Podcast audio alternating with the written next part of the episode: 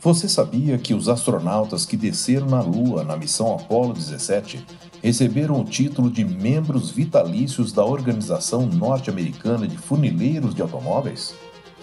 Mas o que isso tem a ver com a conquista espacial? Saiba qual é a relação lendo o volume 1 do e-book Programa Apollo O Caminho para a Lua, disponível nas lojas da Amazon. Os links para aquisição se encontram na descrição desse podcast. Adquirindo os e-books, você estará contribuindo com a manutenção desse podcast.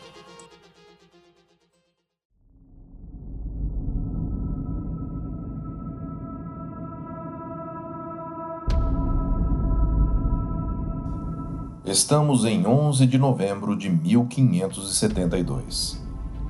Cai a noite, uma dessas maravilhosas do hemisfério norte, quando a abóbada estrelada parece mais próxima. Nessa noite, Tycho Brahe vai fazer uma descoberta que vai entrar para a história da astronomia. Olá, eu sou Floresberto, apresentador do podcast Astronomia e Astronáutica, e vou levar você nessa viagem.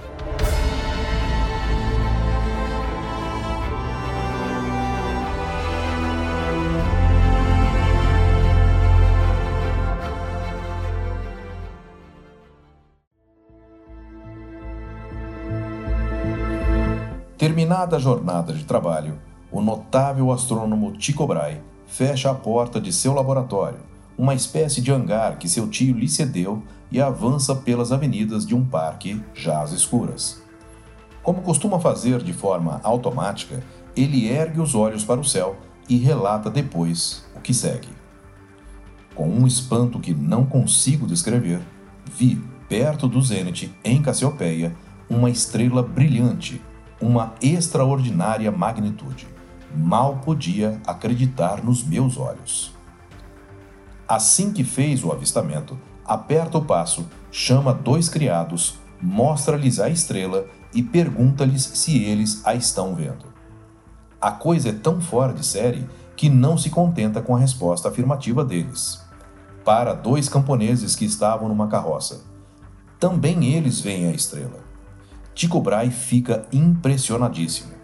Aquela estrela, surgida de repente, não se sabe de onde, destrói de um só golpe todas as teorias de Platão, de Aristóteles e, sobretudo, de Ptolomeu, pois se eles impuseram um dogma absoluto, foi de que o mundo está cercado por uma esfera, na qual estão fixadas as estrelas, esfera essa imutável, situada bem acima das zonas turvas onde os planetas evoluem.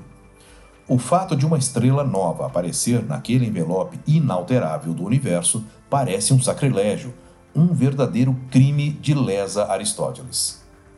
Para o diabo jantar, Tycho Brahe volta ao seu laboratório e leva para fora os seus instrumentos. Que glória seria para um astrônomo de apenas 26 anos provar que todas as teses oficiais são falsas. Durante meses, todas as noites sem nuvens, ele observa a sua estrela. Mas será mesmo uma estrela? Os partidários de Ptolomeu afirmavam de saída que não era. Aos seus olhos, esse novo astro não pode ser senão um planeta, ou então um cometa. Mas como ter certeza? Sabe-se pelo menos que, para um observador terrestre, as estrelas parecem imóveis, enquanto os planetas estão sempre em movimento. Tico observa sem cessar, utilizando instrumentos de sua fabricação, que não tem igual em nenhuma parte da Europa, particularmente um sextante gigante, munido de um transferidor graduado em minutos. Noite após noite, a sua certeza cresce o astro parece rigorosamente imóvel. Está também muito mais distante do que o mais afastado dos planetas, já que não mostra paralaxe.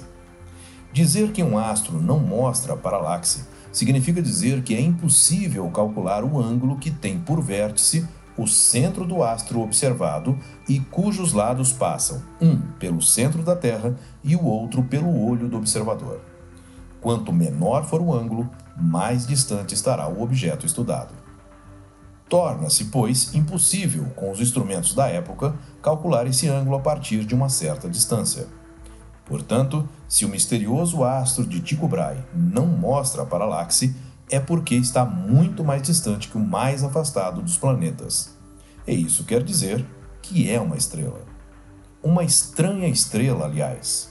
Em novembro de 1572, é mais brilhante que Vênus, tão brilhante que é facilmente observável em pleno dia. Em dezembro, torna-se menos luminosa, aparentemente igual a Júpiter.